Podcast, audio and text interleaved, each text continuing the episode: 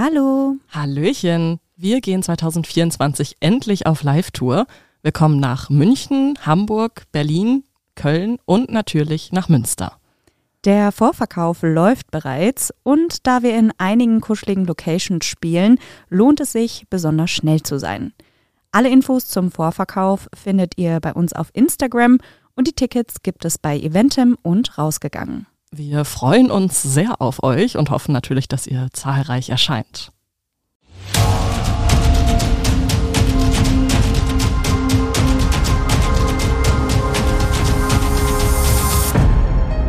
Menschen und Monster. Ein Podcast über wahre Verbrechen und ihre Hintergründe.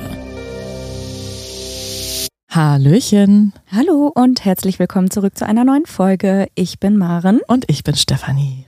Hallo Stefanie. Hallo Maren. Ich wollte schon sagen, ich bin Stefanie. Ich wollte sagen, ich bin Maren. Nein. Also, Ja, ich weiß auch nicht. Heute ist bei uns ein bisschen weird. wir teilen uns heute eine Gehirnzelle. Ja, wenn überhaupt. Ich muss auch sagen, nach meinem gestrigen Abend bin ich ein bisschen durch den Wind, denn ich war auf so einer Biertour für einen Kumpel. Also er hat so eine Bier-Tasting-Tour durch Münster bekommen und hat ein paar Freunde eingeladen und da gab es sehr viel Bier und möglicherweise geht es mir heute so semi-gut. Aber das ist okay. Wir haben, glaube ich, auch trotzdem die zwei Wochen Sommerpause ganz gut genossen. Ich hoffe, ihr habt es alle überlebt und freut euch jetzt auf die heutige neue Folge. Ja, und da muss man nochmal sagen, die letzte Folge vor der Sommerpause war ja die Crossover-Folge mit Pollux. Und wir haben so wahnsinnig viel Feedback von euch dazu bekommen. Das war richtig krass und klar gab es halt ein paar Leute, die gesagt haben, ey, das war nichts für mich, aber es gab auch halt wirklich wahnsinnig viele Leute, die gesagt haben, dass sie es richtig cool fanden in der Kombi. Und ähm, ich habe mir die Folge, als ich auf Mallorca war, im Bus von Palma zurück nach Pagera, habe ich mir die Folge auch nochmal angehört, einfach um mal zu gucken, was da so, wie es so geworden ist. Und ich musste teilweise sogar lachen. Ja, ich habe mir die auch so- nochmal zumindest anfänglich angehört. Also teilweise war es schon sehr lustig, vielleicht ein bisschen zu lustig, aber ich hatte auf jeden Fall wahnsinnig viel Spaß bei der Aufnahme, beziehungsweise es hat einfach wirklich sehr gut geweibt. total. Und was mir aber auch einfach wieder so wahnsinnig gut gefallen hat, war den Fall aus dem Gericht zu erzählen, weil das einfach nochmal was ganz, ganz anderes ist, als wenn wir den Fall eben recherchieren aus quasi Sekundärliteratur. Und dementsprechend hätte ich halt wahnsinnig viel Lust, mich auch in Zukunft noch mehr mit Gerichtsverfahren zu beschäftigen. Klar, wir sind jetzt bislang immer hier in Münster gewesen, aber ich hätte auch nichts dagegen, mir Prozesse anzugucken, die woanders sind. Hm? Man muss halt sagen, in Münster beim Landgericht ist es so, man kann sich für einen Presseverteiler anmelden und dann kriegt man immer zweimal im Monat so eine Übersicht zugeschickt, welche Verfahren anfangen. Das heißt, man bekommt auf jeden Fall auch mit, was für, also ob es was Interessantes gibt, wo man hingehen könnte. Das haben wir natürlich nicht in jedem Gericht. Das heißt, ähm, jedes Gericht handhabt es anders, wie das Informationen weitergibt, auch an Journalisten.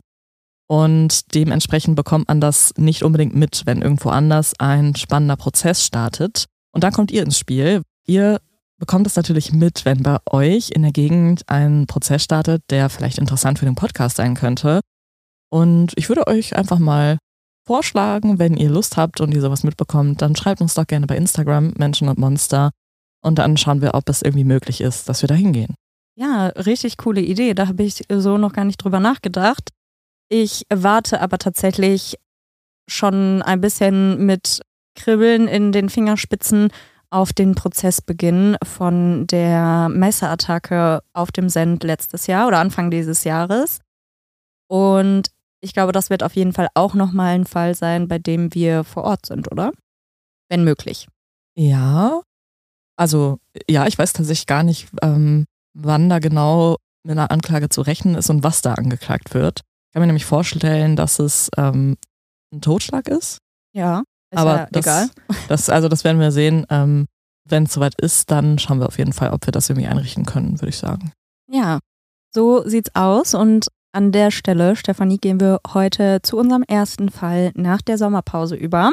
Und ich habe dir zwischendurch immer wieder von Fällen erzählt, die ich eigentlich geplant hatte zu machen, die auch mit Sicherheit alle noch irgendwie kommen. Ja, und den ein oder anderen Fall konnte ich jetzt leider aber auch nicht machen, weil mir da einige Informationen gefehlt haben, Sachen, die ich nicht habe herausfinden können. Und somit habe ich mich heute für einen Fall entschieden, der aus Deutschland kommt und der schon eine ganze, ganze Weile auf meiner Liste steht. Ich denke, du wirst den Fall möglicherweise auch kennen. Die Frage ist nur, wie tiefgehend du schon informiert bist. Okay, ich bin sehr neugierig. Denn wir sprechen heute über den Fall rund um Sophia Lösche. Oh ja. Ja, ja, Ja? ja. Stand auch auf meiner Liste. Wie kann es anders sein? Ja, also ich meine, das würde mich auch sehr stark wundern, wenn dann nicht, äh, ich würde fast sagen, 80 Prozent der gedoppelten Fälle auf beiden unseren Listen stehen. Aber das ist so ein Fall, den habe ich vor allem dadurch, dass es jetzt noch nicht so ewig lange her ist, ungefähr fünf Jahre, schon auch so ein bisschen live mitverfolgen können damals. Und deswegen wollte ich mich dem Ganzen auf jeden Fall mal annehmen. Ich weiß noch, dass ich damals, als das alles passiert ist, ähm, noch in der Online-Redaktion gearbeitet habe und dass Sophia Lösche aus dem Kreis irgendwo Richtung Bielefeld kommt. Bielefeld, Gütersloh, irgendwo die Ecke. Nee, gar nicht. Irgendwas hat es aber mit damit zu tun, oder? Nee, eigentlich nicht. Weil äh, Sophia kommt aus Amberg in der Oberpfalz Ah, und wie ich hat studiert in Leipzig. Also, Okay, aber das ist die ähm, junge Frau, die von einem LKW-Fahrer mitgenommen wurde? ja. Ja, also irgendwie hatte ich da jetzt eine Verbindung gezogen, weil ich meine, dass unser Partnerportal, was eben Bielefeld, Gütersloh, OWL, diese ganze Region abgedeckt hat, dass die über den Fall berichtet hätten und dass ich das dadurch eben mitbekommen habe. Aber dann entweder irre ich mich oder die haben einfach darüber berichtet ohne Zusammenhang. Ja. Ich meine, dieser Fall, der war halt auch wirklich sehr groß. Und da gab es auch noch einige andere, ich sag mal, Nebenthemen zu diesem Fall, über die auf jeden Fall auch ähm, ganz deutschlandweit berichtet wurde. Zum Beispiel, dass die Familie selbst so ein bisschen ermitteln musste, ne? Ja, zum einen das. Aber zu allem weiteren kommen wir natürlich in meinem heutigen Fall. Und da steige ich dann auch direkt ein. Sophia wird von ihren Liebsten als ein ganz spezieller und wertvoller Mensch gesehen. Sie wird am 17. Februar 1990 in Amberg in der Oberpfalz geboren und sie ist das Nesthäkchen und damit auch ein wirklich sehr spätes Nachzüglerkind in der Familie. Denn sie hat zwei bereits wesentlich ältere und damit meine ich schon fast erwachsene Geschwister, Katharina und Andreas. Doch trotz des Altersunterschieds ist das Familienleben schön und harmonisch. Ihr Vater ist zum Beispiel evangelischer Pfarrer, der ist aber zum Tatzeitpunkt damals schon pensioniert und die sind eigentlich alle total happy miteinander, auch eine sehr offene Familie. Sophia ist schon früh ein Mensch gewesen, der den Kontakt zu anderen braucht und liebt. Sie ist eine starke junge Frau, die sich seit ihrer Jugend politisch engagiert und auch in der Rolle als Schülersprecherin aufgeht. Hier setzt sie sich besonders gegen Rassismus an der Schule ein und bleibt somit auch nach ihrem Abi 2010 in den Köpfen vieler Leute an der Schule. Danach studiert sie dann in Bamberg Germanistik und schließt sich während ihres Studiums verschiedenen politischen Hochschulgruppen an. Sie kämpft im Studienparlament zum Beispiel gegen Studiengebühren und auch für ein erweitertes Semesterticket sowie auch mehr Kita-Plätze für Studierende, die schon Eltern sind. Das klingt nach einer sehr engagierten jungen Frau. Also Respekt. Extrem sozial auf jeden Fall. Das ist halt was, das machen nicht viele, sich für andere Leute oder für Themen einzusetzen, quasi in ihrer Freizeit ja auch und sich politisch zu engagieren. Wow. Ja, also das wird jetzt nur noch alles weiter getoppt und man könnte mit Sicherheit auch eine wirklich große Lob- und Lobpreisungsrede über Sophia halten, denn ich glaube, dass sie auch wirklich so ein toller Mensch war, wie sie alle beschreiben und auch in Erinnerung behalten. Das Ganze wird dann zum Beispiel auch noch dadurch getoppt, dass sie auf jeden Fall so engagiert ist, dass sie Vorsitzende der Bamberger Jusos wird und auch im Februar 2014 für die SPD im Bamberger Stadtrat kandidiert. Auch als 2015 dann die Flüchtlingswelle in Deutschland ankommt, ist Sophia ganz vorne mit dabei. Sie lässt an dieser Stelle zum Beispiel auch auf ihre sehr soziale Ader und vieles, was sie halt sonst immer nur verbal ausspricht, auch in diesem Moment auf jeden Fall Taten folgen. Sie reist zum Beispiel auf die Insel Lesbos, um vor Ort Geflüchteten zu helfen Und zu Hause plädiert sie oft in Reden immer wieder für offene Grenzen. Nicht zuletzt wegen dieser weltoffenen, toleranten und hilfsbereiten Art ist Sophia bei vielen beliebt. Die junge Frau strahlt mit ihrer offenen und ehrlichen Person ganz wahre Lebensfreude aus. Und wenn es ums Reisen ging, so war es jetzt für Sophia auch nicht unüblich, sei es jetzt alleine oder mit Freunden oder Freundinnen, da auch mal zu trampen. Denn sie war schon so jemand, der auf jeden Fall, so habe ich das auch im Gefühl gehabt, auch ein bisschen um, auf die Umwelt guckt und einfach auch so ein bisschen das Abenteuer sucht. Und wann immer sie unterwegs war, da hielt sie aber trotzdem Eltern und Freunde, Familie, Leute, die ihr halt wichtig sind, so ein bisschen auf dem Laufenden über Chats. Also auch da, dass sie natürlich so ein bisschen Sicherheit haben. Denn allgemein ist Sophia dafür bekannt gewesen, sehr verantwortungsbewusst zu sein und zuverlässig. Für den eigentlichen heutigen Fall gehen wir jetzt gut fünf Jahre zurück, und zwar zum 14. Juni 2018.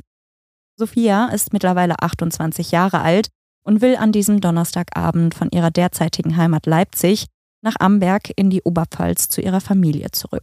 Nach einem Uniseminar packt sie schnell ihre Sachen zusammen in ihrer WG und macht sich dann auf den Weg. Denn am nächsten Tag hat ihr Vater Geburtstag und sie will mit der Familie gemeinsam feiern. Sie nimmt zunächst die S-Bahn zur Tankstelle Schkeuditz West und von dort aus geht es jetzt für sie nicht mit den Öffis weiter, sondern sie will über die A9 bis zur Ausfahrt Lauf-Hersbruck in Mittelfranken trampen. Also ihr Ziel ist es jetzt, jemanden zu finden, der sie mit am besten einem Auto oder einem LKW, besser nicht mit so einem Motorrad oder so, mitnimmt. Und von dort aus, von dieser Ausfahrt, kann sie dann mit einer kurzen S-Bahn-Fahrt direkt quasi bis vor die Haustür bei ihren Eltern kommen beziehungsweise die können sie dann halt im Ort abholen. Es ist auch eben nicht das erste Mal, dass sie trampt, sonst hat sie das oft mit ihrer guten Freundin Eva gemacht. Und sie kennt jetzt dementsprechend natürlich auch einige Spots, an denen es sehr viel wahrscheinlicher ist, dass man mitgenommen wird. So ist es zum Beispiel der Autohof Schkeutitz, der direkt an der Autobahn ist. Und das ist eben einer dieser Spots. Der ist nämlich zum einen bei Trampern und generell Reisenden sehr beliebt aber auch bei Fernfahrern. Und so ist natürlich da die Schnittmenge an Menschen, die irgendwo hinfahren, ziemlich groß. Und sie kennt das jetzt natürlich auch. Jeder, der schon mal irgendwie um eine Mitfahrgelegenheit gebeten hat und trampt, der kassiert auch einige Absagen. So kennt sie das, dass sie nicht sofort erfolgreich ist und gegebenenfalls mal auch ein paar Anläufe braucht, um jemanden zu finden, der sie überhaupt in die richtige Richtung mitnehmen kann oder will. Und nach ein paar Absagen trifft Sophia an diesem Tag auf den Fernfahrer Bob. Eigentlich ist sein richtiger Name Boujema Lamrabat. Er ist 42 Jahre alt und er kommt aus Marokko. Der Lkw-Fahrer ist mit seinem blauen 40-Tonner gerade auf dem Rückweg zu seiner Spedition, wo er eben wieder hin möchte, nach Marokko. Die beiden kommen jetzt ins Gespräch, vor allem nachdem Bob sehr ja, indirekt darauf aufmerksam wurde, dass Sophia nach einer Mitfahrgelegenheit sucht. Er bietet ihr daher auch recht schnell an, sie mitzunehmen. Aufgrund der kleinen Sprachbarriere, da er kein Deutsch und sie kaum Arabisch sprach, verständigen sich die beiden vor allem mit Händen und Füßen sowie einem Mix aus verschiedensten Sprachen. Zum Beispiel Englisch, Französisch. Sie kann aber auch einige, ähm, zum Beispiel ja, Phrasen auf Arabisch, die sie durch ihre Zeit auf der Flüchtlingsinsel Lesbos ähm, gelernt hat und die sie dort aufgefasst hat. Und es scheint zunächst so, als würden sich Sophia und Bob eigentlich ziemlich gut verstehen. Und daher entscheidet sie auch, dass er vertrauenswürdig genug ist, dass sie mit ihm mitfahren wird. Was Sophia zu diesem Zeitpunkt nicht weiß, Bob ist schon etwa anderthalb Stunden auf dem Autohof und hatte in dieser Zeit und auch schon am Vortag eine Reihe merkwürdiger Dinge gemacht. Mit seinem Handy hatte er zum Beispiel noch ein Foto von seinem irrigierten Penis gemacht, also wirklich eine Stunde bevor er Sophia gesehen hat. Und einen Tag vorher hatte er zwei jungen Frauen bei den Toiletten auf einem Rasthof, also quasi aufgelauert und sie dabei fotografiert. An diesem Donnerstagabend aber scheint er sich vertrauenserweckend zu zeigen. Er gibt Sophia auch eine kurze Führung seines LKWs und dann nehmen die Überwachungskameras am Autohof auf, wie dieser dann etwa gegen 18.14 Uhr auf die A9 in Richtung Süden abbiegt. Wie lang wäre denn jetzt diese Fahrt, die sie geplant hat? Also die Fahrt dauert so circa vier, fünf Stunden, je nachdem, wie schnell man durchkommt und ne, auch äh, ob jemand einen von A bis Z quasi mitnehmen kann oder ob sie jetzt zwischendurch vielleicht auch nochmal die Route ändern müsste. Aber das ist hier eben nicht der Fall. Er könnte, so sagt er, sie auf jeden Fall zu dem geplanten Absatzort mitnehmen und sie eben dort auch absetzen. Um 19.44 Uhr, also rund anderthalb Stunden nach dem Einsteigen und Losfahren am Schkeuditz West Autohof, schickt Sophia im Telegram-Gruppenchat mit ihren Freunden noch eine Nachricht an diese. In dieser steht, trampe gerade mit Bob, einem marokkanischen Lkw-Fahrer von Leipzig nach Nürnberg, und er hat mir so eine marokkanische Pfeife geschenkt. Darauf folgen dann vier entsetzte Emojis. Das wird dann auch Sophias letzte Nachricht an ihre Freunde sein. Um 19.47 Uhr, also nur drei Minuten später, fährt der LKW den Autohof Berg in Oberfranken an, knapp hinter der Grenze zwischen Thüringen und Bayern. Wenige Augenblicke später betreten Sophia und Bob dann gemeinsam den Tankstellenshop des Autohofes. Das kann man auch auf den Überwachungskameras sehen. Bob kauft für die beiden schnell noch einen Kaffee und keine fünf Minuten später verlassen die beiden auch ganz entspannt den Shop. Die Situation zwischen den beiden scheint weiterhin freundlich zu sein und so sieht man auf den Aufnahmen, wie sie wieder gemeinsam in den LKW steigen. Doch sie sind nicht lange auf der Autobahn, da scheint es Probleme mit dem LKW und irgendwie der Steuerung zu geben, weshalb sie gegen 20 Uhr, also rund 10 Minuten später, den Rastplatz Sperbes West ansteuern. Bob parkt den LKW auf einem der hinteren Stellplätze. Wirklich viel Licht kommt dort nicht hin. Und dort wird der LKW knapp drei Stunden lang stehen bleiben, bis kurz vor Mitternacht. Mittlerweile sind sie auch nur noch rund 50 Kilometer von Sophias Zuhause in Amberg entfernt, also wirklich weit ist es nicht.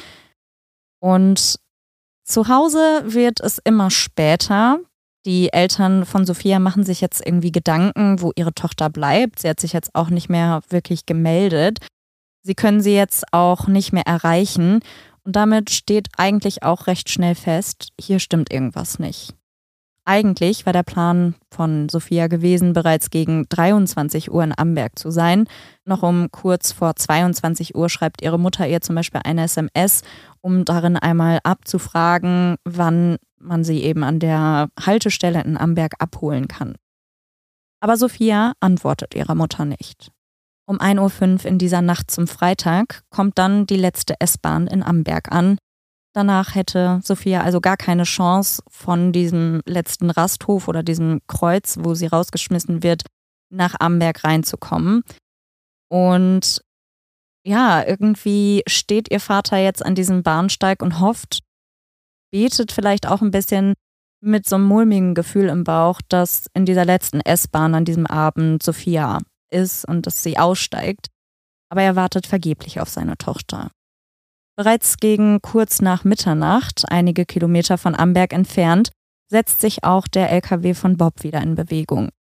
Der nächste Halt ist dann auf dem rund 20 Kilometer entfernten Rasthof an der Shell-Tankstelle an der A9. Der letzte Stopp für Sophia und somit auch der Ort, an dem sie eigentlich aussteigen und von dort aus nach Hause fahren wollte. Doch auf den Aufnahmen der Überwachungskameras sieht man ab jetzt nur noch Bob.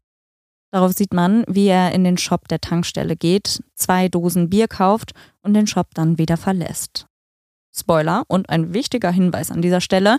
Auf einer der beiden Dosen werden die Ermittler später DNA-Spuren von Sophia finden können. Nachdem die letzte Bahn weg und somit Sophia gar nicht aufgetaucht ist, wachsen die Sorgen ihrer Eltern. Sophia ist weiterhin nicht erreichbar und so haben die Eltern eine recht schlaflose Nacht. Am frühen Morgen des Freitags gegen etwa Viertel vor sieben entscheidet Sophias Vater sich dann, sie als vermisst zu melden. Er wählt also den Notruf und berichtet auch wirklich mit sehr viel Sorge von dem nicht nach Hause kommen seiner Tochter. Aber sie ist 28 und wir können uns vorstellen, es ist erst einige Stunden her. Hier macht sich auf der anderen Seite der Leitung die Person nicht so viel Sorgen und wimmelt jetzt den Vater von Sophia ein bisschen ab. Man könne jetzt eh noch nichts tun, immerhin ist Sophia volljährig und kann selbst entscheiden, wo sie sich aufhält. Außerdem gibt es hier an dieser Stelle keinen konkreten Verdacht, dass sie in Gefahr schwebt. So zumindest nimmt es die Polizei an. Also es gibt jetzt keine Gefahr für Leib und Leben, weshalb man sofort handeln müsste. Und dementsprechend wird dann quasi aufgelegt und die Eltern bleiben erstmal mit ihrer Sorge alleine zurück. Ich kann verstehen, dass es da halt gewisse Regeln und Richtlinien geben muss, denn wir wissen, es werden sehr viele Menschen als vermisst gemeldet und die meisten von denen tauchen wieder auf. Ja. Das steht auf der einen Seite. Auf der anderen Seite ist es halt auch eine Definitionsfrage, was eine Gefahr für Leib und Leben ja. bedeutet. Also klar, sie hat jetzt nicht gesagt, ey, der hat mich hier gekidnappt oder hat ein Foto von einem Messer geschickt oder sonst irgendwas, was definitiv beweisen würde, dass sie in Gefahr ist. Mhm. Aber wenn sie sagt, ich, und das auch schon häufig so war, dass sie jetzt losfährt und dass sie dann und dann dort ankommt und diese S-Bahn nimmt und auch klar ist, danach kommt noch eine S-Bahn und dann kommt gar nichts mehr und sie die ganze Nacht nicht nach Hause kommt und sich gar nicht mehr meldet, während sie definitiv schon auf dem Weg ist beim Trampen, dann finde ich das schon besorgniserregend. Definitiv, ja. ja. Also als Familie ist in dem Moment klar, und das ist ja dann nicht nur so ein Gefühl, wie man das halt manchmal hört, sondern in dem Moment ist ja klar, dass da was passiert ist und dass es Sophia nicht gut gehen kann. Ja, da stimme ich dir absolut zu und ich finde, auch da kann die Polizei das natürlich nicht wissen. In solchen Fällen könnten die Familien dann immer sagen, ja, es ist so und am Ende ist es nicht so. Aber ich finde es halt auch immer irgendwie schwierig, wenn da sehr besorgte Personen sind, die ja auch die andere Person so gut kennen und wissen, was atypisches Verhalten ist. Und wenn sie sich jetzt auf einmal nicht mehr meldet und auch irgendwie nicht dann auftaucht, wenn sie sagt, dass sie es eigentlich tun würde, und auch in der ganzen Zeit danach nichts passiert, also es tut mir leid, aber dann muss man doch davon ausgehen, dass dieser initiale Gedanke und dieses Bauchgefühl richtig waren. Ja, an der Stelle würde mal sagen, Trampen ist halt heutzutage nicht mehr so beliebt, wie es das damals war. Es gibt heute zahlreiche andere Möglichkeiten und man ist sich, glaube ich, heute auch deutlicher bewusst, dass Trampen sehr gefährlich sein kann, je nachdem, zu wem man einsteigt. Man kann den Leuten immer nur vor den Kopf gucken. Also würde ich definitiv dazu raten, wenn ihr das vorhabt, lasst es einfach, überlegt euch was anderes. Oder wenn ihr es unbedingt tun müsst, dann macht irgendwie ein WhatsApp ähm, so einen Stand, genau, Live-Standort an. Oder generell so eine App, wo man halt das tracken kann, wo ihr seid. Weil spätestens dadurch, also wenn man sich dann eben nicht mehr meldet und das Gefühl aufkommt, es ist was passiert, kann man vielleicht gucken, wo der letzte Standort war. Mhm. Oder so ein AirTag am Schlüssel oder sowas. Ja, also das bietet wenigstens etwas mehr Möglichkeit, das aufzuklären, auch wenn es schon zu spät ist. Also ja. so oder so. Ich, ich würde einfach nicht trampen. Ja, don't tramp, okay? No tramp. Ja, und diese Nacht hat natürlich auch Bob irgendwo schlafen müssen. Die hat er auf einer Firma in Lauf verbracht, die Nacht auf dem Gelände der Firma. Und er macht sich jetzt erstmal ein bisschen fresh. Er wacht jetzt auf und er schmeißt auf diesem Gelände noch die beiden Bierdosen von der vorherigen Nacht weg, ebenso wie Sophias Kopfhörer. Dann löscht er noch einige Fotos und Videos auf seinem Handy, lädt für die Arbeit noch einige Paletten ein oder um und ist dann gegen 10.22 Uhr an diesem Vormittag wieder auf der Autobahn. Von dort aus fährt er weiter nach Augsburg, wo er nachmittags Chemikalien aufladen soll. In diesen wenigen Stunden hält Bob insgesamt an sechs Tankstellen, welche teilweise im 15-Minuten-Takt aufeinander folgen. Ein eher untypisches Verhalten, wenn man zum Beispiel auch ankommen möchte. Und auch bei der späteren Sichtung des Bildmaterials von den Überwachungskameras fällt ganz deutlich auf, dass Bob alles andere als entspannt wirkt. Er wirkt nervös, läuft unruhig hin und her und ganz anders als am Vortag ist auf keiner der Aufnahmen auch nur einmal Sophia zu sehen. Gegen 10.45 Uhr gibt es weiterhin kein Lebenszeichen von Sophia, sodass ihr Vater wieder bei der Polizei anruft. In der Notrufzentrale rät man ihm, zu seiner heimischen Polizeidienststelle zu gehen und dort seine Tochter eben als vermisst zu melden. Und das tut er dann auch eine gute Viertelstunde später. Vor Ort berichtet er unter Tränen von den letzten Infos, die er gesichert hat und er berichtet eben auch von seinen massiven Sorgen. Auch wenn das jetzt nicht unbedingt dazu beiträgt, dass die Beamten vor Ort den Fall als mehr akut oder irgendwie überhaupt interessant einstufen. Tatsächlich ist es dieses Mal aber schon so, dass man ihn nicht komplett ohne irgendwelche Handlungen abwimmeln kann und es passiert etwas.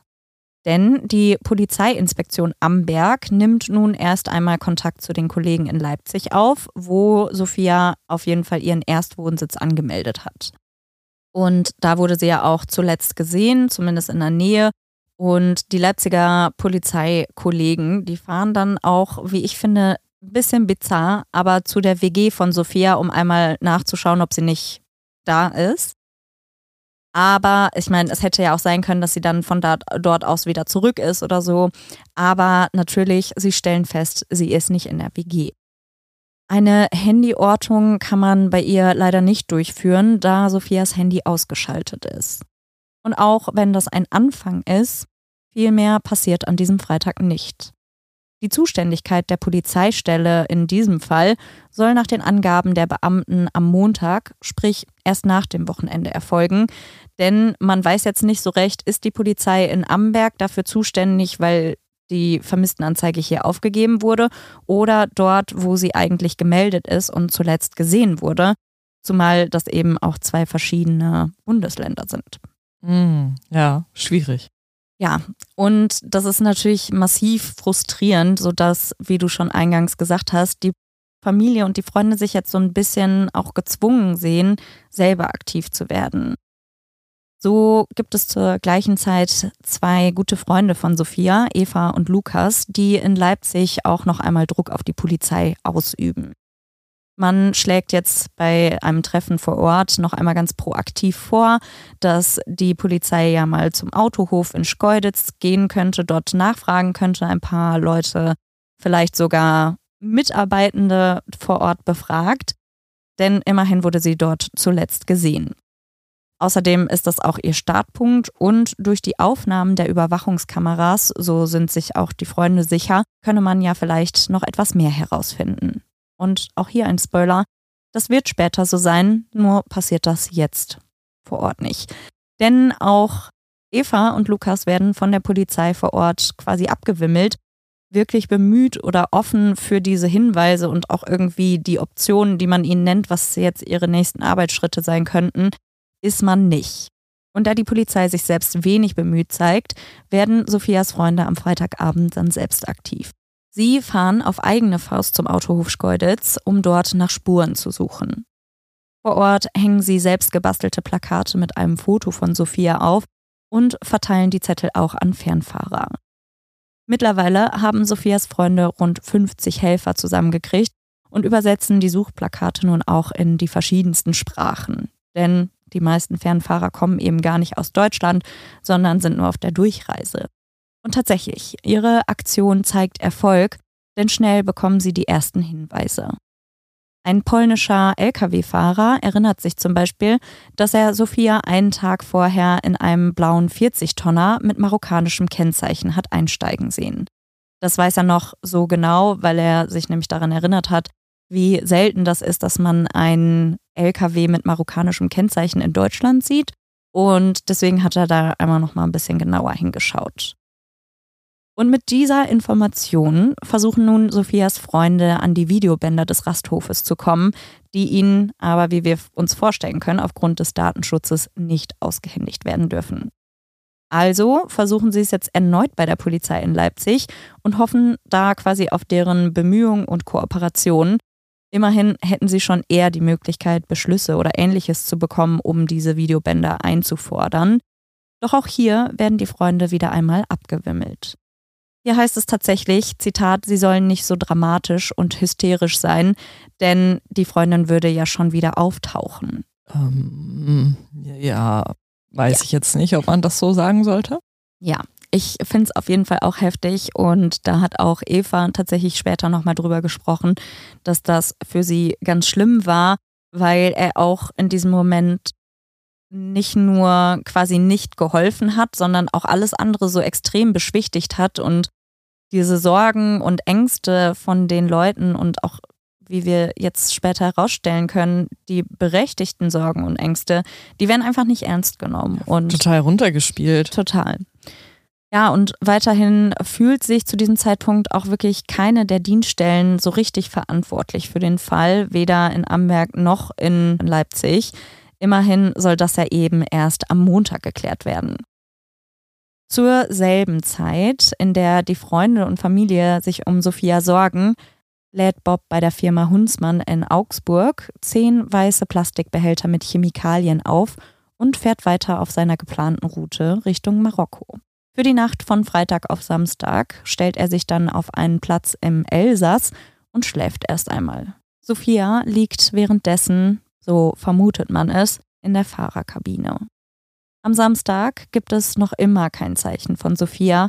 Es wird immer unverständlicher, wieso die Polizei nicht auch beunruhigt ist, denn Sophia ist jetzt seit mehr als 48 Stunden verschwunden. Und an dieser Stelle, es hat jetzt lange gedauert, aber es tut sich langsam was, auch wenn die Zuständigkeit noch immer nicht so richtig geklärt ist. Am Samstagabend werten nämlich endlich zwei Leipziger Polizisten auf diesem Autohof in Schkeuditz die Aufnahmen der Kameras aus. Es dauert auch nicht lange, bis sie dann in dem besagten Zeitraum, der ihnen ja sowieso schon genannt wurde, Sophia und auch Bob auf den Aufnahmen sehen. Sie sehen da eben die Situation, wie sie in den Shop reingehen, wieder rausgehen, gemeinsam in den LKW steigen und dann vom Hof fahren. Über diese Aufnahmen haben sie nun auch das Kennzeichen und den Namen der Spedition, was ja wirklich ein großer Fortschritt ist und geben dann beides am Samstagabend auch noch einmal an die Kollegen weiter, gemeinsam mit einer Personenbeschreibung von Sophia und dem, was sie an dem Abend anhatte und auch von dem Lkw-Fahrer. Doch auch wenn damit ein guter Grundstein für weitere Schritte gelegt ist, so steht ja immer noch die Frage der Zuständigkeit in dem Fall im Raum. Und somit passiert mit diesen Informationen, die zwar weitergegeben wurden, aber erstmal nichts. Also sie bleiben polizeiintern und damit wird nichts gemacht. In der Zwischenzeit kann der LKW ungestört weiterfahren und hat das Land auch schon längst verlassen. Das ist, glaube ich, allen klar, dass sobald auch so ein äh, ja, sich bewegendes Vehikel dann auch noch die Landesgrenze überquert hat, dass es dann immer schwieriger werden wird, sie auch tatsächlich wiederzufinden. Ja, das erklärt sich, glaube ich, von alleine. Bob fährt an dem Samstag durch Frankreich und hält auch hier insgesamt sechsmal an französischen Rasthöfen und dabei dauert jeder Stopp nur etwa wenige Minuten. Um 21.49 Uhr parkt er an diesem Samstag seinen LKW dann auf einem Parkplatz im Südwesten von Frankreich. Und da er sonntags wegen des in Frankreich vorherrschenden Fahrverbots für ähm, ja, Lkw-Fahrer und Fernfahrer nicht fahren darf, bleibt er auch tatsächlich den gesamten Sonntag über auf diesem Parkplatz. Und dieser Parkplatz ist jetzt keiner, der so krass äh, irgendwie einen Shop hat oder Kameras oder irgendwie super hygienisch. Ich glaube, da war nicht mal ein Klo, sondern das ist halt einfach nur so ein, eine Ausfahrt als Parkplatz. Das heißt, auch von diesen paar Stunden oder von diesem über einem Tag, den er dort verbringt, gibt es keine Aufzeichnung darüber, was er gemacht hat oder ob er alleine war. Was vielleicht auch ganz wichtig ist, und das fand ich interessant in diesem Fall, damals, als der Fall sich zugetragen hat, ist ganz Deutschland quasi im Fußballfieber, denn es ist die Weltmeisterschaft. Und da gibt es auch tatsächlich einige kritische Stimmen, auch von Andreas, dem Bruder von Sophia, oder auch einigen Freunden und anderen Medienberichten, dass hier möglicherweise aufgrund vor allem des anstehenden Fußballwochenendes die Bereitschaft, noch mehr Arbeit bei der Polizei aufzunehmen, gehemmt war. Oh, das wäre mhm. schon richtig übel. Und das ist jetzt kein Vorwurf, der selten oder irgendwie weit aus der Luft hergeholt ist, sondern scheint es schon irgendwie zumindest einen kleinen Funken Berechtigung zu einer solchen Aussage zu geben. Ja, und während jetzt einige Leute das Spiel gegen Mexiko im Fernsehen verfolgen, fahren Sophias Freunde und Familie jetzt erstmal die A9, also die Autobahn, auf der sie zuletzt unterwegs war, in alle Richtungen ab. Sie glauben jetzt zwar nicht mehr, dass die Polizei ihnen hilft, auch wenn sie jetzt eine Erkenntnis haben, aber das hält sie natürlich nicht davon ab, jetzt hier weiter zu suchen. Auch auf die Nachfrage von Sophias Bruder bei der Polizei, ob es jetzt schon eine weitere Auskunft zu dem LKW und dem Fahrer des LKWs gibt, ob man den irgendwo hat schon ja, identifizieren oder vielleicht auch lokalisieren können, bekommt er keine Antwort. Man sagt ihm nur, man hätte alles Menschenmögliche getan, um hier weiterzukommen, aber man wäre jetzt eben ohne weitere Erkenntnisse geblieben, was ich für eine riesengroße Frechheit halte, denn faktisch gesehen hat man nicht alles Menschenmögliche getan. Mittlerweile sind aus den 50 freiwilligen Helfern in diesem Fall schon über 100 geworden und die Verzweiflung wird auch immer größer. Weil Sophias letztes Handysignal vom Hermsdorfer Kreuz kam, suchten ihre Freunde jetzt logischerweise erstmal in der Umgebung auch die Wälder und das gesamte Kreuz, Autobahnkreuz und anliegende Grundstücke ab, soweit es ihnen möglich war. Aber was sie in diesem Moment nicht wissen können, ist, dass Sophia nicht mal mehr in Deutschland ist. Mittlerweile setzt Bob jetzt seine Fahrt mit dem LKW fort und nach seinem längeren Aufenthalt jetzt auf diesem etwas abgerockten Parkplatz fährt er mit, so mutmaßt man mittlerweile, der Leiche von Sophia gegen etwa 23 Uhr eine französische Tankstelle an. Dort tankt er nämlich 119 Liter Diesel, die durchaus ganz normal in seinen LKW gehen, also auf jeden Fall dafür gedacht sein dürften. Aber er füllt sich außerdem 3,76 Liter Benzin in einem Kanister ab und lässt sich auch für diese Transaktion quasi einen extra Kassenbon geben. Stefanie, kannst du dir vorstellen, warum er das tun wollen würde? Warum würde er sich jetzt so Benzin mitnehmen und das auch noch separat machen? Ich nehme an, dass er etwas in Brand setzen möchte. Ja, damit dürftest du sehr richtig liegen. Und so geht es jetzt von Frankreich auf jeden Fall erstmal über die Grenze nach Spanien. Und auch dort irgendwie ist das so sein Ding. Er hält sehr oft und sehr viel bei Rastplätzen. Was da seine jeweilige Intention ist, kann ich dir nicht sagen. Aber auch hier hält er an fünf verschiedenen Raststätten und da auch immer wieder nur für wenige Minuten. Möglicherweise, so mutmaßt die Ermittlungen später, hat er vielleicht an all diesen Rastplätzen nach einem möglichen Ort gesucht, wo er Sophias Überreste loswerden kann. Das heißt, Sophia ist zu diesem Zeitpunkt tot. Man, das ist eine Munkelfrage, zu der kommen wir später. Eine Munkelfrage. Denn zu dem Todeszeitpunkt von Sophia gibt es sehr unterschiedliche Aussagen und Theorien und damit möglicherweise auch andere Konsequenzen. Aber das ist eine Sache, auf die wir auf jeden Fall im Verlauf jetzt noch zurückkommen. Er entledigt sich jetzt auch einiger blutiger Klamotten und er legt die Leiche von Sophia in der Nähe einer Tankstelle nahe der nordspanischen Stadt Aspern, eher in einem Straßengraben ab. Also es ist ein bisschen abseits, aber man kann sie auf jeden Fall schon auch sehen. Erst fährt er weiter, doch dann kommt er nochmal zurück und zündet den Leichnam an. Danach macht er sich mit seinem LKW auf den Weg nach Marokko. Ich meine, das ist ja sowieso sein Ziel gewesen.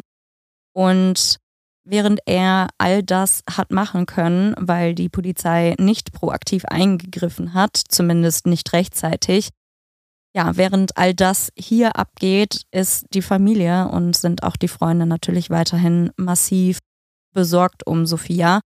Und tatsächlich sind auch jetzt die ersten Gedanken daran, dass sie nicht mehr lebt. Sie suchen zwar natürlich weiter mit Hochdruck nach Sophia und haben die Hoffnung jetzt auch nicht aufgegeben, sie zumindest zu finden. Was sie aber eben nicht ahnen, ist, dass Sophia zu diesem Zeitpunkt, wo sie noch suchen, bereits tot ist und dass sie eben schon lange gar nicht mehr in Deutschland ist. Sophias Bruder Andreas, der befasst sich jetzt auch in der Zeit danach etwas intensiver mit der Fahrtroute des LKWs und eben der Spedition, versucht eben alles Mögliche herauszufinden und kommt zu dem Schluss, dass der LKW eben nach seiner Berechnung mittlerweile schon davor sein müsste, tatsächlich Europa zu verlassen und auf der Überfahrt nach Afrika zu sein. Das heißt für ihn und auch für alle anderen natürlich, man muss so schnell wie möglich jetzt handeln. Und ja, da kommen jetzt natürlich auch dann die ersten Gedanken. Ist sie überhaupt noch mit ihm überhaupt unterwegs? Ist sie vielleicht auch irgendwo unterwegs rausgelassen worden? Ist ihr was passiert? Oder ist sie möglicherweise, auch wenn es unwahrscheinlich erscheint, doch in Sicherheit? Die Polizei hat ja zu diesem Zeitpunkt äh, noch nicht so wirklich was mit der Spedition irgendwie gemacht oder sie haben auch nicht die Informationen groß weitergegeben. Die Freunde allerdings sind jetzt natürlich über die Spedition und das Kennzeichen auch informiert, so aus zweiter Hand. Und sie sind jetzt Sherlock und FBI in einem. Und sie finden jetzt eben einiges heraus und rufen zum Beispiel auch logischerweise mal bei der Spedition an, um nachzufragen, ob man nicht genauer wüsste, um welchen Fahrer es sich handelt. Als die Polizei diesen Anruf jetzt aber nicht selbst in die Hand nimmt, entscheiden Freunde und die Familie, dass es jetzt langsam Zeit wird, das Ganze selbst in die Hand zu nehmen, auch wenn sie sich vorher so ein bisschen geweigert haben, ähm, größere Schritte alleine einzugehen, eben weil das natürlich auch andere Ermittlungssachen von der Polizei später behindern könnte. Am Montagmittag ist es also soweit und man ruft jetzt in der Spedition an. Ein Freund von Sophias Cousine, der selber Marokkaner ist, der ruft jetzt dort an und kann halt auch so ein bisschen dolmetschen. Und da bekommt man jetzt auch tatsächlich die ersten wirklichen Informationen dazu, um wen es sich jetzt handelt bei dem Fahrer. Er kriegt auch die Auskunft, dass der LKW ganz normal auf seiner Route ist und da jetzt keine besonderen Vorkommnisse sind, keine Verzögerung. Und man versucht auch seitens der Spedition, Bob jetzt zu kontaktieren und das gegen etwa 15 Uhr an diesem Nachmittag. Dann klingelt an diesem Montag etwas später tatsächlich das Handy von einer der besten Freundinnen von Sophia, und zwar Eva. Die ist ja vorher schon sehr engagiert gewesen. Und am anderen Ende der Leitung ist Bob. Bob ruft bei Eva an. Es geht in diesem etwa 15-minütigen Gespräch um einige Sachen. Er erklärt ihr, dass er auf jeden Fall Sophia schon am Donnerstagabend dort wieder abgesetzt hat und dass er seine weitere Fahrt ohne sie fortgesetzt habe. Er schickt nach diesem kurzen Gespräch dann auch unaufgefordert, was ich ein bisschen irritierend fand, aber wohl zur Untermauerung seiner Glaubwürdigkeit, ein Foto von seinem Ausweis und will quasi somit auch nochmal zeigen, ich habe nichts zu verbergen. Außerdem sendet er ihr, und das finde ich wirklich creepy, ein Bild von sich, seiner Frau und seinen Kindern, um vielleicht auch nochmal so ein bisschen Empathie zu bekommen und bittet Sophias Freunde, ihm und seine Familie eben zu schützen.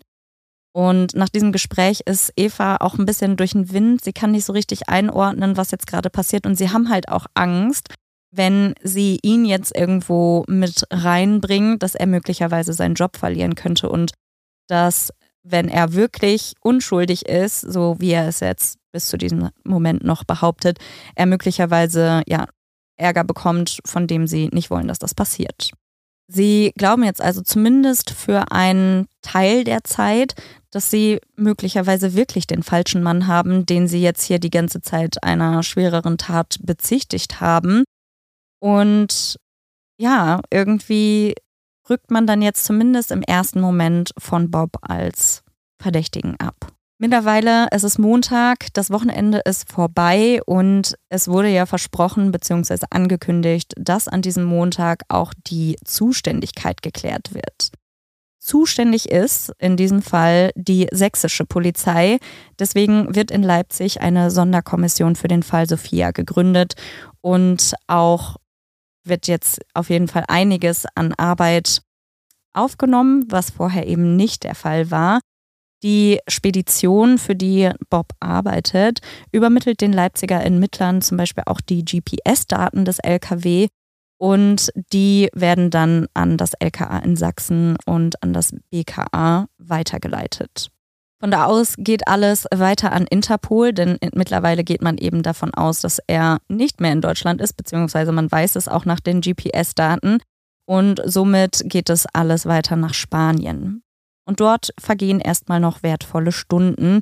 Und zwar so lange, bis es morgens um 4.30 Uhr schon an dem Dienstag ist, also quasi in der Nacht zwischen Montag und Dienstag. Und dann brennt an diesem Dienstagmorgen in der Nähe von Andalusien die Zugmaschine eines Sattelschleppers und nur 200 Meter von der Brandstelle entfernt nimmt dann die Guardia Civil, also die Polizei vor Ort, den Fahrer des LKW fest. Und bei diesem Fahrer können wir uns vorstellen, handelt es sich um Bob, den 42-jährigen marokkanischen Lkw-Fahrer, nach dem jetzt auch alle schon quasi gesucht haben. Dieser behauptet, sein Motor hätte in den letzten Tagen schon immer wieder irgendwie so ein bisschen Loco-Sachen gemacht, der wäre immer wieder aufgemuckt.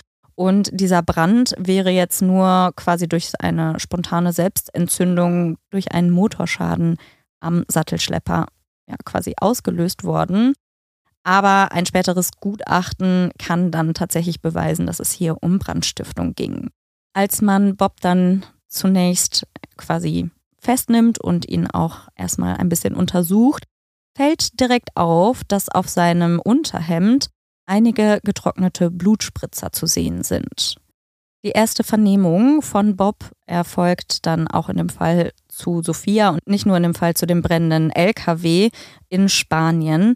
Und dort behauptet er eben felsenfest, Sophia wie vereinbart schon am Donnerstag rund 50 Kilometer von ihrem Zuhause entfernt abgesetzt zu haben. Also im Prinzip ist es genau das, was auch der Plan war, so sagt er zumindest. Zwei Tage später wird allerdings klar, dass das so nicht stimmen kann. Am Donnerstag, den 21. Juni 2018, sprich eine Woche nach dem Verschwinden von Sophia, wird dann in einem Straßengraben in der Nähe der nordspanischen Stadt im Baskenland eben Sophias Leiche gefunden. Diese ist eigentlich nackt, aber eingewickelt in schwarze Folie und nur halb verbrannt.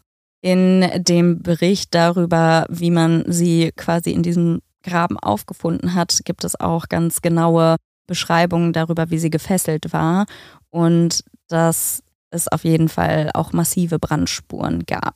Es wurde schon die ganze Zeit vermutet, dass es sich bei dieser Leiche jetzt um Sophia handelt, aber nach kurzer Zeit ist dann auch klar, dass es wirklich Sophia ist und somit hat man nun die Bestätigung, dass sie nicht mehr lebt. Die ersten Meldungen über Sophias Verschwinden erscheinen jetzt nicht nur in Deutschland, sondern auch international natürlich in vor allem den Ländern, durch die Bob jetzt am Ende gefahren ist und nicht zuletzt natürlich auch in Spanien, dem Land, wo Sophia gefunden wurde. Und es gibt da wirklich sehr wilde äh, Berichte, auch wirklich aus allen Ecken. Jeder versucht irgendwie mit diesem Fall so ein bisschen für sich Werbung zu machen, sei es jetzt tatsächlich am Ende auch in Nazi-Kreisen zum Beispiel oder AfD-Kreisen, versucht man genau diesen Fall eben zu instrumentalisieren für die eigenen Zwecke. Und somit kommt jetzt natürlich auch gegen die Familie von Sophia und gegen ihre Freunde einiges an Hass auf. Und dass das nicht nur unglaublich schlimm ist vor dem Hintergrund, dass sie überhaupt vermisst wurde und man ihre Leiche jetzt gefunden hat.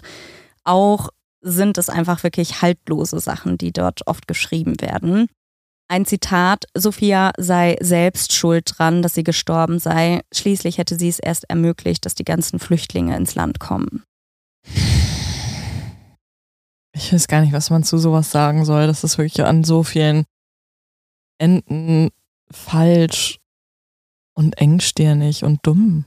Ja, total. Also da werden auch wirklich wilde und schlimme Begriffe um sich geworfen, auch um tatsächlich Sophia noch einmal zu beleidigen. Da geht es ähm, wirklich schlimm her. Und das möchte ich jetzt auch nicht alles wiederholen, weil ich das einfach nur grausam finde.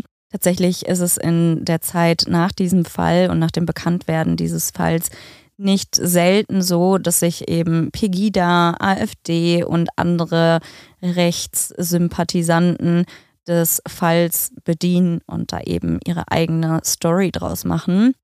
Und ja, ich finde es furchtbar.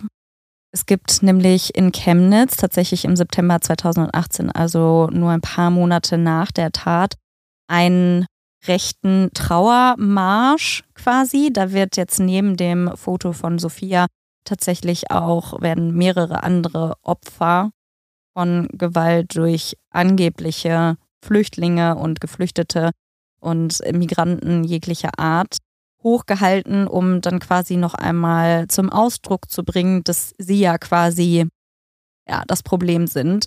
Das ist vor allem natürlich auch an dieser Stelle wieder für die Familie Lösche ein massiver ja, Schlag in die Fresse, wenn ich es mal so sagen darf.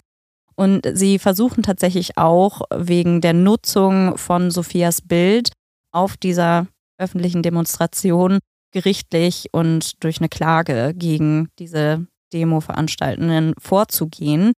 Die scheitert allerdings, denn auch wenn das Bild jetzt nach ihrem Tod im Prinzip quasi das Bildrecht wieder zu ihr zurück oder zu ihren Angehörigen zurückgeht, ist es tatsächlich so, dass vor allem, weil sie zwischendurch gesucht wurde und als vermisst galt und da das Foto immer wieder auch reproduziert und weiter verbreitet werden kann, sehr schwierig und so läuft diese ja, Anklage quasi ins Nichts und wird fallen gelassen. Für sie ist dabei besonders schlimm, dass Sophia so auch eigentlich komplett anders dargestellt wird, als sie es immer war.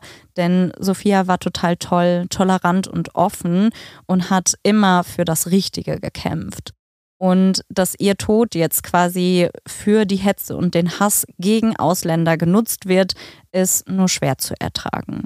Faktisch gesehen ist es jetzt hier aber eben kein Fall eines Migranten, denn Bob ist nicht mal Migrant. Bob ist nicht in Deutschland, er will nicht in Deutschland bleiben, er ist nur auf Arbeitswegen einmal hier durchgefahren. Und außerdem, mal davon abgesehen, handelt es sich ja ganz klar hierbei um einen Femizid. So darf man zumindest davon ausgehen, eine Tat gegen eine Frau, weil sie eine Frau war.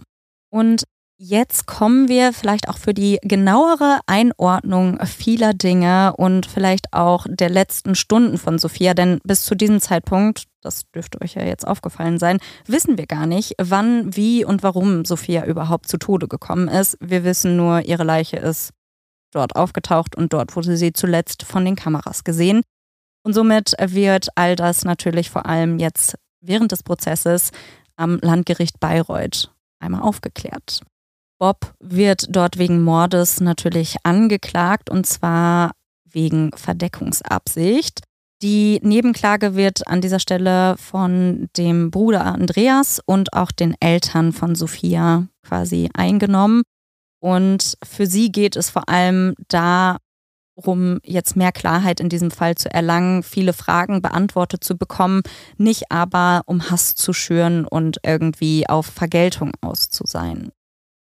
Und das fand ich so interessant. Sowohl der Vater als auch der Bruder von Sophia haben in einigen Dokumentationen, aber auch in Podcasts tatsächlich immer wieder über den Fall gesprochen. Und da kann man natürlich auch so ein bisschen deren eigene Einstellung, auch politisch gesehen, menschlich gesehen, nachvollziehen. Und das, was mir auf jeden Fall auch eindrücklich im Kopf geblieben ist, dass die Familie, als sie den Täter das erste Mal im Gericht gesehen haben, gar nicht so richtig ihn als Hassobjekt wahrgenommen haben, sondern eher wie jemand richtig bedauernswerten, weil er auch so jemand total, ja, nichtssagendes ist. Und nochmal mehr hat es in diesem Moment für sie auf jeden Fall so ein blödes Geschmäckle gehabt, denn immerhin stehen sie hier an diesem Tag das erste Mal auch dem Täter, dem Täter gegenüber. Und vor Gericht wird jetzt natürlich zunächst einmal genauer geschaut, wer ist Bob überhaupt und wie ist es zu dieser Tat gekommen. Bob wird 1977 in Marokko geboren und wächst auch dort eher in ärmlichen Verhältnissen bei seinen Großeltern auf. Seinen Vater lernt er erst später kennen und von seiner Mutter denkt er jahrelang, dass sie eigentlich seine Schwester ist. Vermutlich, weil sie so jung war, als sie ihn bekommen hat. Weißt du, bei wem das noch so war? Bei Ted Bundy. Oh, oh, oh. Ja, wer weiß, wo Bob hingegangen wäre oder was Bob so noch verzapft hätte, wenn das jetzt was anderes wäre. Aber allgemein über seine Kindheit und sein Aufwachsen ist bekannt, dass es sehr viel durch Missbrauch und äh, körperliche Übergriffigkeit gekennzeichnet war. Es gab sowohl psychische als auch physische Gewalt und er schlägt sich dann auch, nachdem er quasi aus dem Haus raus ist, erstmal als Kfz oder auch als Maler oder in irgendwelchen Aushilfsjobs rum er ist auch eher nicht so die allerhellste Kerze auf der Torte. Er ist mit einem IQ von 81 eher unterdurchschnittlich intelligent, hat aber eben mit diesem Job als Lkw-Fahrer bei dieser Spedition einen Mega-Job gelandet. Denn mit seinen 1200 Euro netto, die er umgerechnet verdient, ist er in Marokko wirklich extrem reich. Also das ist ungefähr das fünf, vier bis fünffache von dem, was ein normaler, durchschnittlicher, arbeitender Mensch in Marokko verdient, umgerechnet. Und deswegen ist er da auch total Feuer und Flamme für den Job. Auf einer seiner Touren lernt er dann zum Beispiel auch in den Jahren davor seine Ehefrau kennen, also unterwegs irgendwo. Die beiden bekommen dann drei Kinder, alles Töchter. Die sind zum Zeitpunkt der Tat 11, 14 und 17 Jahre alt. Dann hat er auch noch einen Sohn, der ist damals drei, also insgesamt vier Kinder. Und er ist vom Typ her schon immer eher jemand gewesen, der leicht reizbar und mit einer kurzen Zündschnur ist.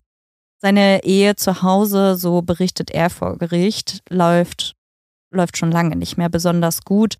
Daran ist vor allem seine Frau schuld, wenn man ihn fragt, denn sie sei so streitsüchtig und würde immer nur Drama anzetteln, wäre zeitgleich aber auch eben sehr ja, einfordernd und trotzdem faul.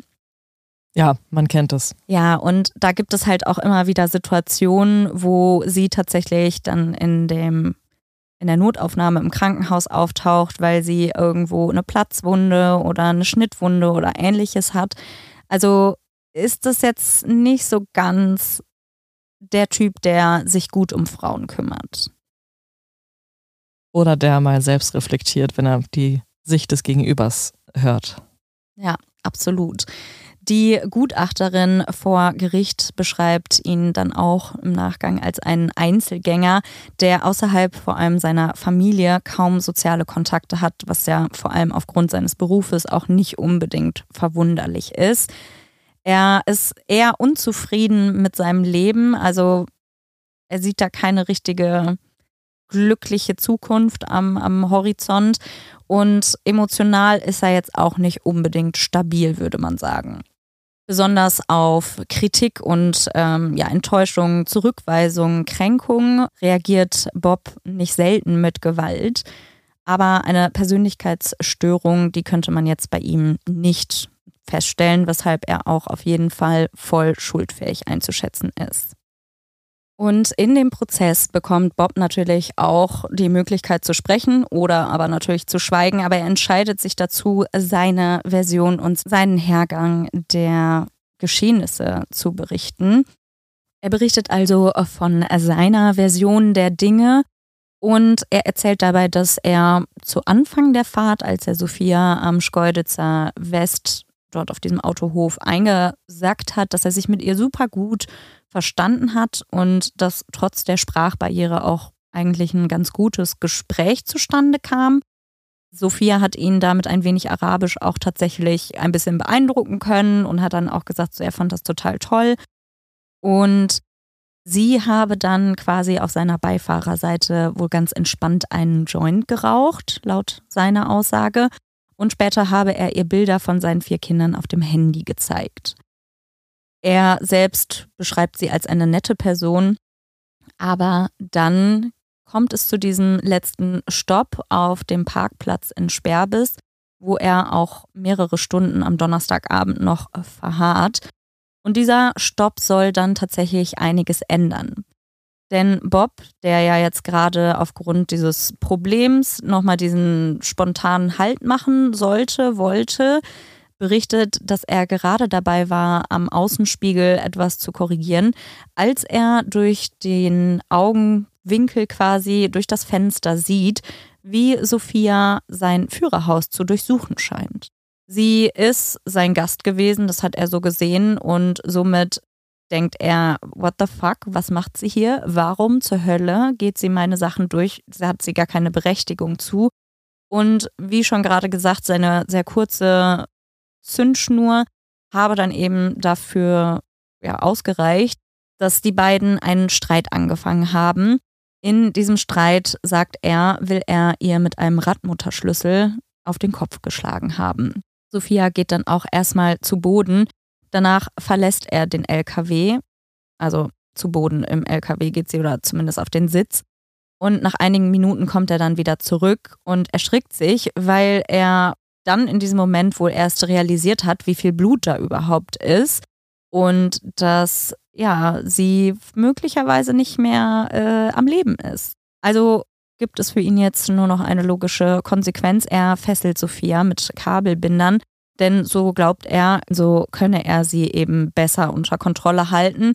Denn zu diesem Zeitpunkt glaubt er, dass sie eben noch lebt und so könnte sie sich jetzt nicht wehren und er will jetzt erstmal über seine nächsten Schritte nachdenken. Er sagt vor Gericht dann auch aus, dass er auf gar keinen Fall sexuelles Interesse an Sophia gehabt hätte und dass er auch schon in der Vergangenheit jüngere und noch schönere Frauen mitgenommen hätte. Auch bei denen hätte er nie etwas versucht und demnach bräuchte man jetzt auch nicht glauben, dass äh, ja da jetzt irgendwie was dran wäre. Er ist generell in diesem Prozess äh, sehr gut dabei, auch viel zu erzählen. Und er sagt halt, der Tod von Sophia sei sozusagen ein, eine Übersprungshandlung, eine Affekttat und im Umkehrschluss quasi fast ein Unfall gewesen. Und ja, das ist jetzt etwas, was ich jetzt nicht so richtig glauben kann. Aber das lassen wir jetzt erstmal so stehen. Vor Gericht gibt es jetzt aber ein weiteres, ich sag mal, Problem in Anführungszeichen. Denn es ist noch immer unklar, zu welchem Zeitpunkt Sophia genau gestorben ist, denn auch an der Version von Bob ist jetzt eben zu zweifeln, weshalb man nicht genau einschätzen kann, ob sie eben schon an diesem Donnerstagabend gestorben ist oder vielleicht sogar etwas danach.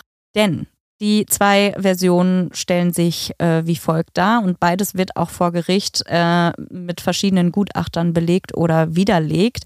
Und also in der einen Version des Gerichtes heißt es wie folgt. Auch in dieser Version geht man davon aus, dass es an dem Donnerstagabend noch zu einem Übergriff auf dem Parkplatz in Sperbis kam, wo sie dann eben zu Tode gekommen ist. Das heißt, in dieser Version gibt es eben ja die Annahme, dass da ihr Leben schon vorbei war. Andererseits gibt es aber auch die Vermutung, dass sie erst wesentlich später gestorben ist. Denn an dem nächsten Tag, da sieht man ja noch, wie Bob in der Tankstelle zwei Dosen Bier kauft. Und an einer der Dosen wird ja auch Sophias DNA gefunden. Wie also kann es sein, dass das irgendwie zusammenpasst? Außerdem kann man vielleicht auch davon ausgehen, dass sie diesen ersten Angriff, sollte es einen ersten Angriff gegeben haben und dann später einen weiteren, möglicherweise hat sie diesen überlebt und ist dann mit ihm noch weiter weitergefahren. Aber die beiden Versionen gehen halt eben ein bisschen auseinander, was jetzt für den Prozess an sich und das Urteil eher irrelevant ist. Für die Familie und für die Freunde allerdings ist das natürlich ein massiver Punkt, dem sie auf jeden Fall nachgehen wollen. Denn hätte die Polizei schneller agiert und geht man davon aus, dass sie zu diesem Zeitpunkt noch nicht tot war ähm, und erst vielleicht gegen Samstag oder Sonntag gestorben ist, dann hätte man sie vielleicht noch retten können. Tatsächlich geht das Gericht am Ende aber von der Donnerstagsversion aus, denn ein Gerichtsmediziner aus Deutschland hat bei der Leiche und bei der Obduktion quasi den Donnerstag auch als Todeszeitpunkt festgestellt, was wiederum komplett das Gegenteil dazu ist, was die zwei spanischen Gerichtsmedizinerinnen zu der Obduktion, die sie vorläufig von Sophia in Spanien gemacht hat, sagen. Denn in ihrer Auffassung muss sie irgendwann zwischen Samstag und Sonntag gestorben sein. Und auch hier finde ich das wieder ein bisschen bizarr. Wie gesagt, für das Urteil am Ende ändert es gar nichts. Aber ich denke, das ist so ein Ding, so ein kleiner ungelöster Fakt in diesem doch sehr gelösten Fall, der, glaube ich, bei der Familie schon auch viel für Bauchkrummeln gesorgt hat. Ja, und in dieser Version, wo er sie quasi mit dem ersten Anschlag in Sperrbis noch nicht getötet und dann noch weitere Tage mit sich rumgefahren hat, da heißt es, dass er sie jetzt eben dann irgendwo unterwegs noch einmal mit diesem Radmutterschlüssel geschlagen und dann quasi letztendlich final ausgenockt und getötet hat. Und das vor allem, weil sie ihm so eben nicht mehr gefährlich werden kann, wenn sie nicht mehr reden kann. Er schneidet dann noch mit einem Cuttermesser die Kleidung von Sophias Körper und putzt mit ihren Stofffetzen das Blut in seiner Fahrerkabine im LKW weg. Dann irgendwo unterwegs muss er dann auf jeden Fall ihre Füße und Hände mit Kabelbindern gefesselt haben, denn so wurde sie ja auch in dieser Plane brennend aufgefunden. So sagt er oder so nimmt man es an, um sie eben leichter verstauen zu können. Also ist es gesichert, dass die Kabelbinder nach ihrem Tod angebracht wurden? Nee, das ist nicht gesichert, aber also es hätte auch dazwischen irgendwo sein können. All diese Abläufe kann man an dieser Stelle nur mutmaßen und wirklich großen Einfluss auf das Outcome, auf, den, auf die Strafe, die am Ende oder auf die ähm, Haftstrafe, die am Ende steht, hat das nicht. Aber nee, man kann es eben nicht sagen. Für die Familie tut es mir halt nur leid, weil Total, ja. die sich, also das ist ja letztendlich genau das gleiche wie bei vermissten Fällen, wo du wirklich keine Gewissheit hast, was mit der Person passiert ist. Dadurch, dass sie, also sie wissen natürlich, sie ist tot, sie wurde getötet, aber sie werden sich vermutlich alle möglichen Szenarien ausmalen und das ja. Gehirn geht ja immer erstmal vom Worst-Case-Szenario aus. Ja. Und das ist ja etwas, womit du dann doch deine Probleme hast, um abzuschließen und das irgendwie zu verarbeiten. Ja, da stimme ich dir voll und ganz zu und das ist auf jeden Fall auch so eine Sache. Ich glaube generell in diesem Fall diese Un Wissenheit darüber, wann, wo und wie ist was genau passiert, die sehr auseinandergehenden ja, Gutachten auch der Mediziner, das ist natürlich alles sehr, sehr irritierend. Am Ende des Prozesses glaubt das Gericht allerdings, dass sie bereits am Donnerstagabend zu Tode gekommen ist. Vielleicht auch, weil er natürlich in seiner Aussage auch gesagt hat, dass sie am Donnerstag schon zu Tode gekommen ist. Die Familie, Freunde und Co., viele Leute da draußen gehen allerdings davon aus, dass sie erst in Südfrankreich irgendwann Samstag oder Sonntag gestorben ist. Witzig oder auch nicht so witzig für die Annahme, dass es sich um den Tattag Donnerstag handelt, sagt das Gericht, es gäbe in der Beweisaufnahme eben dafür mehr Hinweise oder es gäbe weniger, was sich mit der anderen Theorie vereinbaren lassen würde. Am 18. September 2019 fällt dann das Urteil in dem Fall.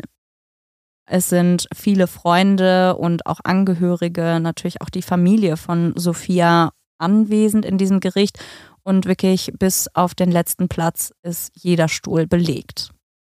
Auch Sophias Freunde sind logischerweise sehr starke Persönlichkeiten, lassen sich die Butter nicht vom Brot nehmen oder das Wort verbieten. Und auch an diesem Tag der Urteilsverkündung sind vor dem Gericht einige ihrer Freunde mit Plakaten und Bannern unterwegs, auf denen keine Verharmlosung von Sexismus oder lieber wütend als traurig steht. Sie wollen jetzt auf jeden Fall auch ein ganz klares Zeichen setzen gegen strukturelle Gewalt an Frauen. Am Ende des Prozesses wird Bob wegen Mordes aus Verdeckungsabsicht zu einer lebenslangen Freiheitsstrafe verurteilt. Ob er jetzt letztendlich einen sexuellen Übergriff an Sophia nur geplant oder auch tatsächlich ausgeführt hat, lässt sich vor Gericht nicht final sagen. Das allerdings ist für das Gericht auf jeden Fall die eindeutige Verdeckungsabsicht hinter diesem Mord. Die besondere Schwere der Schuld, die auch seitens der Staatsanwaltschaft auf jeden Fall gefordert wurde, wird in diesem Fall nicht verhängt. Weiß ich jetzt ehrlich gesagt auch nicht, weil ich mir so denke, es ist ja, weiß ich nicht, siehst du das da gegeben, dass die besondere Schwere der Schuld vielleicht verhängt werden hätte können? Wurde die beantragt von der Staatsanwaltschaft? Ja, von der Staatsanwaltschaft. Ich habe im Kopf, dass du die nur verhängen kannst, wenn du zwei Mordmerkmale mindestens erfüllt hast oder eins davon Grausamkeit ist. Ja, ich denke, die, also die Staatsanwaltschaft äh, hat da bestimmt auch noch mehr angeführt. Das kann ich dir jetzt gerade, also vielleicht haben sie es damit auch noch beantragt, das kann Mhm. ich dir nicht sagen. Aber auf jeden Fall Okay. wurde es nicht verhängt. Und das dürfte dann vielleicht auch einer der Gründe sein, weil man eben nur das Mordmerkmal der Verdeckungsabsicht hier hat nachweisen können. Also besondere Schwere der Schuld würde ja bedeuten, dass der Fall oder der, die Tat besonders verwerflich ist Ja. und besonders gesellschaftlich zu verachten ist und sich dann in bestimmten Details auch deutlich von anderen Mordfällen unterscheidet. Ja. Und ich, also dadurch, dass man so wenig auch über den konkreten Tatablauf weiß und dementsprechend auch nur, in Anführungszeichen, nur die Verdeckungsabsicht letztendlich verurteilt wurde, könnte ich jetzt zumindest nicht sagen, inwiefern das gerechtfertigt wäre. Also Ja, ich finde es in Ordnung, stimmt. dass sie es nicht verhängt haben. Okay, gut. Damit sind wir jetzt quasi am Ende des eigentlichen Falles und für Bob ist jetzt die Haftstrafe quasi beschlossen und die sitzt er auch logischerweise aktuell noch immer hier in Deutschland ab, nicht in Marokko. Was im Zusammenhang mit diesem Fall natürlich abseits dieser ganzen rechten Instrumentalisierung des Falles auch noch so ein bisschen natürlich aufkam, ist die durchaus nicht sehr bemühte Arbeit der Polizei und die Maßnahmen, die ergriffen oder auch nicht ergriffen wurden und warum man so langsam gearbeitet hat. Immerhin hätte man, wenn man sich ein bisschen mit seiner Polizeiarbeit auskennt und auch ein bisschen tiefer nachforscht, das hat der Bruder Andreas in einem Interview in einem anderen Podcast gesagt, hätte man relativ schnell für sich selber herausfinden können, welche Polizeidienststelle überhaupt zuständig ist. Da wirkte es zum einen einfach wirklich so, und das sagt er auch in dem Zusammenhang so, als hätte einfach keiner Lust gehabt, sich mit so einem großen Fall möglicherweise an diesem Wochenende noch zu beschäftigen und hat halt erstmal gehofft, Zeit schinden zu können. Auch gibt es immer wieder das Munkeln und Gerüchte darüber, ob eventuelle Protokolle zu Ermittlungen im Nachhinein geändert wurden, abgeändert oder dass da vielleicht Sachen reingeschrieben wurden, die aber faktisch damals nie stattgefunden haben, um sich ja einiger Sachen zu entziehen. Das sind alles aber keine gesicherten Sachen, weshalb ich das jetzt nur einmal noch mal kurz munkelnd anfügen möchte. Allgemein glaube ich, um das nochmal zusammenfassend zu sagen, dieser Fall hat in vielerlei Hinsicht für sehr viel Aufsehen gesorgt vor fünf Jahren und wird auch leider bis heute wirklich immer wieder in dem Zusammenhang mit rechten Hassparolen genannt. Und da scheint man, wie ich finde, das sehr typisch ist für viele Leute, die rechtes Gedankengut haben oder für Alternativen für irgendwas sind, dass da halt oft so wenn die so einen Zeitungsartikel hätten, die würden so die Überschrift und vielleicht so die ersten drei Sätze lesen und denken, sie haben dann eine Meinung dazu. Und da geht man nicht weiter rein, weil hätten sie sich jetzt ein bisschen weiter damit beschäftigt, hätte ihnen ja zum einen auffallen müssen, dass es sich ja bei Bob auch gar nicht um einen Migranten, Flüchtling oder ähnliches handelt und dass man halt in solchen Kontexten dann das auch nicht instrumentalisieren kann. Die Familie fühlt sich allgemein sehr, sehr hilflos in diesem Fall, denn sie können nicht verhindern, dass der Name von Sophia immer wieder auch in solchen Kontexten genannt und benutzt wird, auch wenn das ungefähr das Grausamste ist, was sie sich überhaupt vorstellen können. Ja, Stefanie, und damit sind wir am Ende des Falls von Sophia Lösche und ich äh, bin sehr gespannt auf deine Gedanken und deine Meinung zu dem Fall. Danke, Maren, dass du den Fall mitgebracht hast und dass du den so ausführlich recherchiert hast. Ich hatte, wie gesagt, von dem Fall, ich wusste ungefähr grob ein paar Eckdaten und Details, worum es geht, aber natürlich jetzt nicht in der Tiefe, in dem Ausmaß. Und ich finde es wirklich heftig, einfach was du erzählt hast, wie die Polizei gearbeitet hat oder eben auch nicht gearbeitet hat. Also Dinge, die sie einfach schon deutlich früher hätten in die Wege leiten können, um ja, also je nachdem, wie es ist, entweder noch zu verhindern, dass Sophia stirbt oder Ja. zumindest schneller zu einem Ermittlungsergebnis zu kommen und dementsprechend auch mehr Spuren zu haben, die nachher wirklich Aufschluss geben können. Ja. Also sie hätten halt wirklich, ihre Arbeit machen können. Sie hätten ihre Arbeit machen können. ähm, und dann aber auch krass, dass die Familie quasi dann so gezwungen ist, ähm, selbst Ermittlungen anzustellen in einer Zeit, wo sie natürlich emotional gar nicht eigentlich in der Lage sind dazu, sich damit quasi auch noch zu befassen. Also sie wissen, ihre Tochter ist weg und wahrscheinlich ist ihr was Schlimmes passiert. Und dann Mhm. müssen die selber auf diese Rasthöfe fahren, Plakate aufhängen und übersetzen und mit den Leuten sprechen und fragen, ob sie vielleicht die Videobänder haben können. Natürlich kriegen sie die nicht. Ja, klar. Aber hätten sie zu dem Zeitpunkt die schon gehabt, auch dann Ja, hätte, hätte das alles viel früher. alleine die Überprüfung bei der Spedition und das Herausfinden eines konkreten Namens, einer GPS-Route, all das hätte schon so hilfreich sein können in vorherigen Stunden. Und ich kann natürlich schon auch irgendwie verstehen, wenn das jetzt über Bundesländergrenzen hinausgeht, dass man da nicht ganz vielleicht auf dem auf dem Dampfer ist, dass man sagt so, ähm, ist jetzt eure oder eure Zuständigkeit, aber ich denke mir so, man macht doch dann lieber doppelte Arbeit als gar keine Arbeit, oder? Also im Normalfall würde ich jetzt davon ausgehen, dass es dafür festgelegte Verfahren Gibt es auch, genau, weshalb und dass eben, man das dann auch einfach weiß und dann nicht Ja. groß diskutieren muss. ja, gibt es auch und im Nachhinein betrachtet äh, ist auch klar gewesen, es ist auch am Montag sofort klar gewesen, wo die Zuständigkeit hinfällt. Und ich glaube, der Begriff, der nicht nur für die Familie, aber auch für die Freunde über all diesem Fall hängt, ist so dieses Wort Hilflosigkeit. Denn das ist so eine Sache, die die Familie wirklich permanent gefühlt hat. Nicht nur, weil sie sich in ihrer eigenen Angst und in ihrer eigenen Sorge beschwichtigt gesehen hat. Sie haben sich komplett hilflos gefühlt aufgrund des Nichtarbeitens, Nicht-Eingreifens der Polizei und weil sie eben auch selber gesehen haben, dass selbst wenn sie jetzt selber irgendwelche Schritte einleiten, dass sie auch da schnell an ihre Grenzen kommen. Ja, das ist eine Situation, das möchte man sich gar nicht vorstellen, dass sowas passieren kann.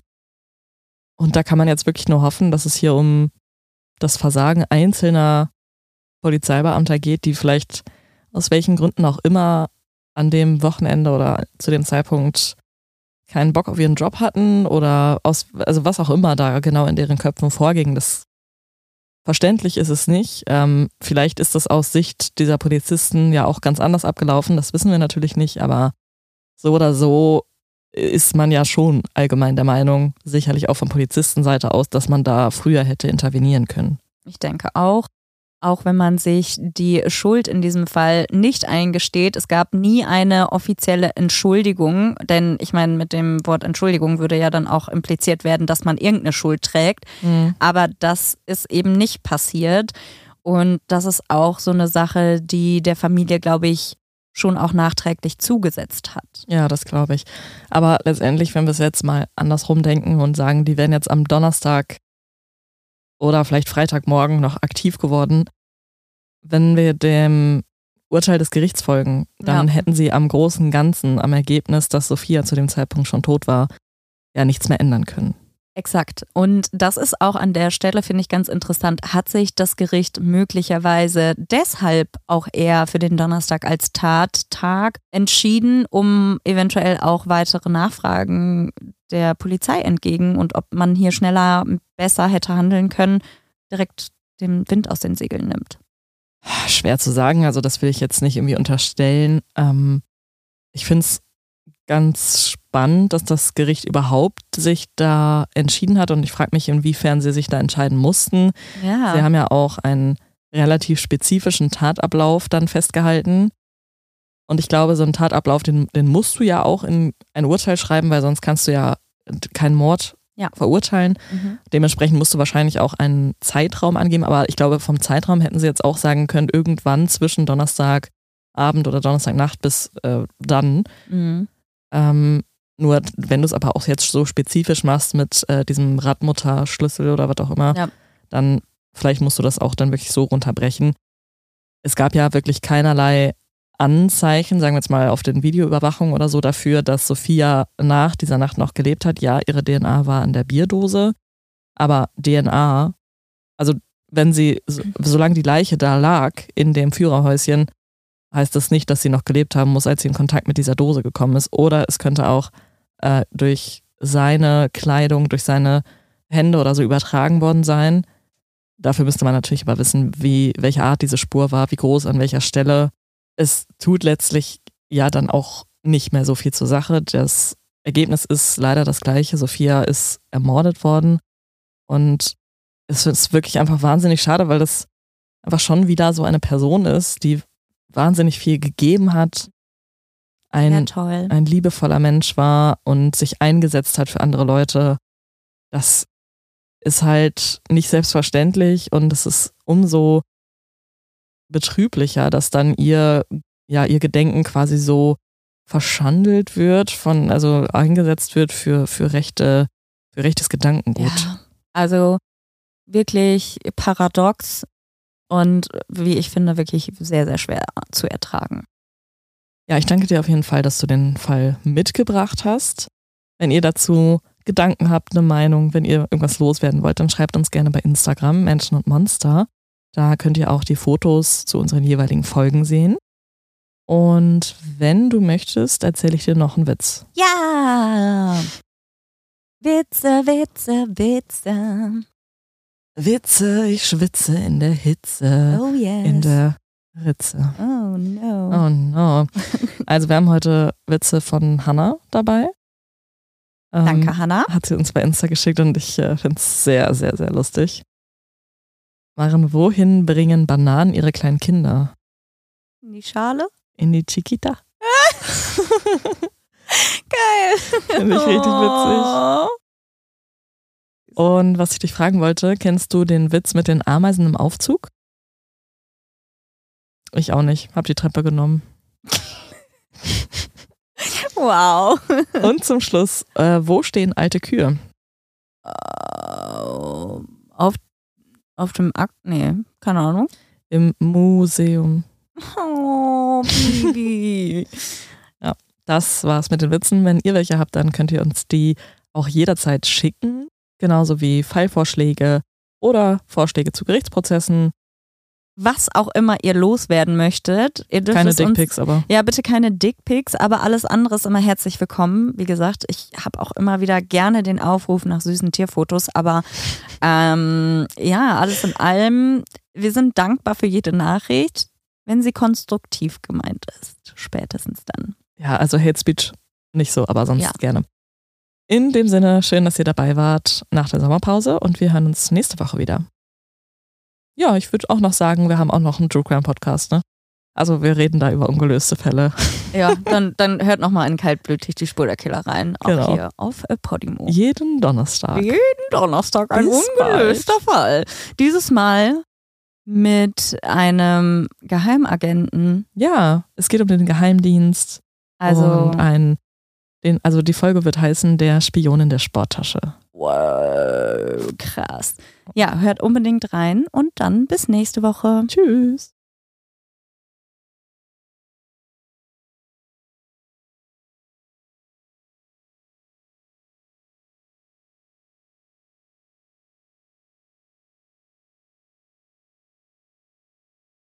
Hallo. Hallöchen, wir gehen 2024 endlich auf Live-Tour. Wir kommen nach München, Hamburg, Berlin, Köln und natürlich nach Münster. Der Vorverkauf läuft bereits und da wir in einigen kuscheligen Locations spielen, lohnt es sich, besonders schnell zu sein. Alle Infos zum Vorverkauf findet ihr bei uns auf Instagram und die Tickets gibt es bei Eventim und rausgegangen. Wir freuen uns sehr auf euch und hoffen natürlich, dass ihr zahlreich erscheint.